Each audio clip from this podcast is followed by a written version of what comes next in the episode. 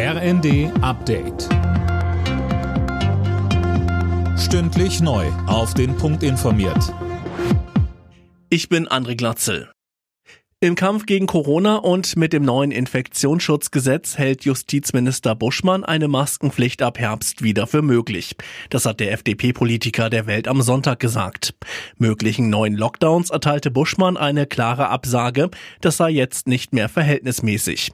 Er kündigte außerdem an, die Datenlage verbessern zu wollen, damit man weiß, wer wegen und wer mit Corona in den Krankenhäusern liegt und wie viele Betten dort frei sind.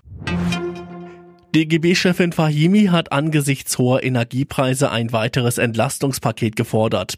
In der Bild am Sonntag schlug sie vor, die Energiepreise für private Haushalte zu deckeln. Außerdem sollte der CO2-Preis erstmal nicht weiter erhöht werden.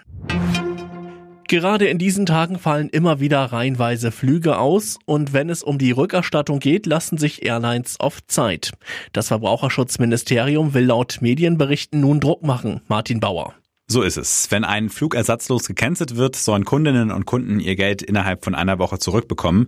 Das ist aber längst nicht immer so. Die Drohung des Verbraucherschutzministeriums an die Airlines, sollte das so bleiben, wird die bislang gängige Praxis der Vorkasse überprüft. Das fordern Verbraucherschützer schon lange. Ein weiterer Kritikpunkt ist, dass Passagiere die Rückerstattung proaktiv einfordern müssen. Hessens neuer Ministerpräsident Rhein ist jetzt auch Vorsitzender der Landes-CDU. Auf einem Parteitag in Fulda wurde der 50-Jährige mit knapp 98 Prozent zum Nachfolger von Volker Bouffier gewählt. Bouffier war Ende Mai als Ministerpräsident zurückgetreten.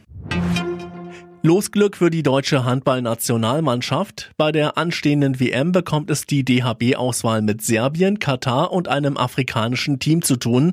Es ist eine der leichtesten Gruppen. Das Turnier findet im kommenden Januar in Schweden und Polen statt. Alle Nachrichten auf rnd.de